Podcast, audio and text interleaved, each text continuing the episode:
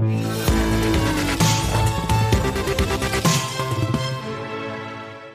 fallait évidemment qu'on revienne sur cette réunion de la Banque Centrale Européenne où Christine Lagarde a mis sous surveillance la devise européenne dont l'appréciation, on le sait, contrecarre les plans. Bonjour John.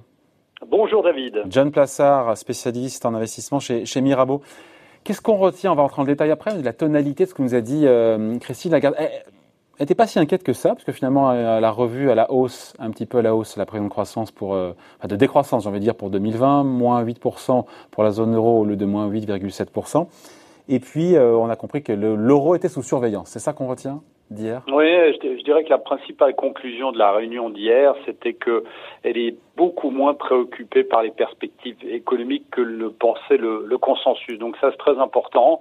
La deuxième chose, c'est que en fait, euh, lorsqu'on lit entre les lignes, parce que c'est ce qu'il faut, c'est ce qu'il faut regarder, bien évidemment, ben, on voit que le niveau de l'euro, qui a quand même, il faut le rappeler, progressé euh, de 10% depuis mai face euh, à un panier de devises, bah, la progression de l'euro ne l'inquiète pas réellement plus que ça, alors qu'on sait que ça a des conséquences euh, très importantes sur l'inflation et, la croissance. Ouais, elle dit quand même, John, elle dit quand même l'appréciation de l'euro est quelque chose à surveiller attentivement. Enfin, voilà, il y a une sortie verbale.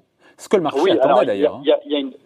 oui, mais je dirais que en fait, si elle était réellement préoccupée par le niveau de l'euro, elle aurait euh, notamment, euh, dans un cas extrême, hein, on voit que par exemple face au dollar on est à 1,20, elle aurait par exemple euh, mis un objectif de cours hein, par rapport à une appréciation. Donc là, on voit quand même que chose qui est très intéressante, c'est que alors que le, le, gouvernement américain, il n'y a pas très longtemps, il y a quelques mois de cela, pensait que les Européens rentraient dans une guerre d'échange très forte, eh bien, on voit qu'ici, euh, c'est reporté au calendrier grec et on voit que c'est pas réellement là-dessus que veut jouer la Banque centrale européenne, notamment pour stimuler ses exportations vers les États-Unis. Donc, on retient quoi en creux ce que nous dit là-dessus sur, euh, sur l'euro, Christine Lagarde?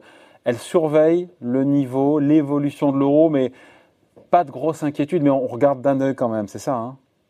Regarde d'un œil. Euh, je pense que en fait c'est assez complaisant. Ça me, entre vous et moi, ça me dérange un tout petit peu parce qu'on voit quand même, comme je le disais avant, qu'il y a des impacts sur l'inflation, hein, des impacts à la baisse, des impacts aussi à la baisse sur la croissance.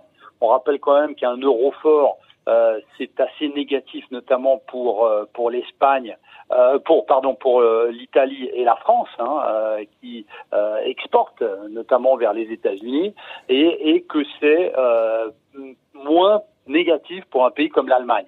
Donc on peut se dire à une certaine manière qu'il y a une complaisance envers l'Allemagne et la pression allemande. Alors ça, ce sera à revoir. Mais aujourd'hui, je m'inquiète quand même de cette hausse de l'euro qui, euh, où on sait que la hausse de l'euro de 10% réduit environ de 6% les bénéfices par action des entreprises qui exportent hors du bloc. Alors faire très attention ici. Et cette complaisance, à mon avis, est un c'est pas une invitation, eh, John, c'est pas une invitation, justement. Alors, cette, vous parlez de complaisance, mais le fait qu'elle dise que c'est, c'est pas préoccupant, il n'y a rien d'alarmant, mais on, surveille quand même. C'est pas une invitation pour les marchés d'échange, ben justement, à aller tester de nouveaux points hauts sur la parité euro-dollar.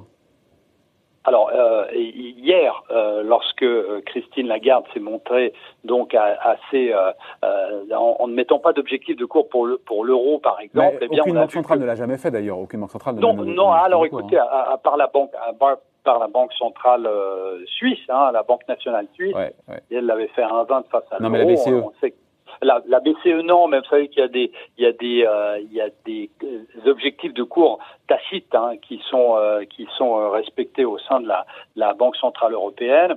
Alors officiellement non, mais il faut rappeler ici, euh, euh, David, que c'est pas seulement la crise sanitaire qui est en cause. On rappelle ici qu'on a quand même le Brexit, hein, qui potentiellement euh, peut très mal se passer. Hein. Vous vous souvenez quand même en début de semaine que Londres a annoncé vouloir revenir sur, en partie sur l'accord du divorce avec le bloc européen. Donc ça, potentiellement, ça peut aussi avoir un impact sur l'euro.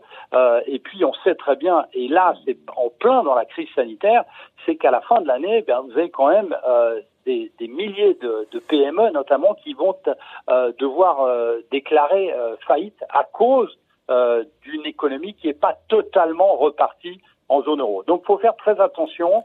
Et ce discours où rien n'a été promis, rien n'a été conclu, me dérange quelque peu parce que on se dit que en remontant un peu les estimations de croissance et d'inflation, eh bien, on pourrait croire, et je ne sais pas, mais on pourrait croire que la crise est derrière nous, alors que potentiellement, on a aussi cette question de deuxième vague qui pourrait arriver dans les, sur la croissance, John, sur la croissance, elle a remonté les prévisions de décroissance sur 2020 et sur la croissance 2021, c'est légèrement revu à la baisse. Hein. Oui, légèrement revu à la baisse, mais euh, ça c'est ça c'est le contre-coup. Surtout, ce qu'elle a dit, c'est qu'au troisième trimestre, on devrait connaître un très fort rebond euh, de la croissance plus 17 euh, Voilà, exactement. John, sur c'est pas le sujet de l'euro, mais c'est quand même lié. Enfin, elle sait pas.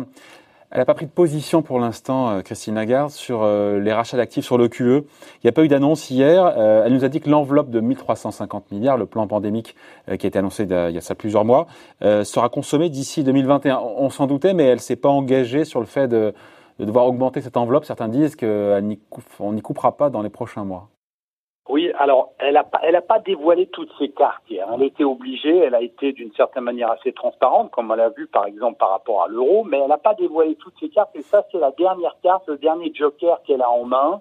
Euh, et il y a beaucoup d'analystes qui pensent qu'avant la fin de l'année, effectivement, ces 1350 milliards d'euros vont être euh, euh grandis. Elle, elle a dit juin 2021. Voilà, juin 2021, mais vous savez, les, les choses peuvent changer euh, très rapidement euh, et je pense que ce chiffre n'est pas un chiffre qui est gravé dans le, dans le, marbre. Dans le, dans le marbre, mais plutôt un chiffre qui est amené à grandir et je me répète, euh, je pense que c'est une de ces cartes qu'elle garde dans son jeu pour pouvoir euh, donner un nouvel élan potentiel euh, à la zone euro. Allez, merci beaucoup. Explication signée John Plassard, spécialiste en investissement chez Mirabeau. Merci, merci John. David. Bon week-end, ciao. À vous aussi.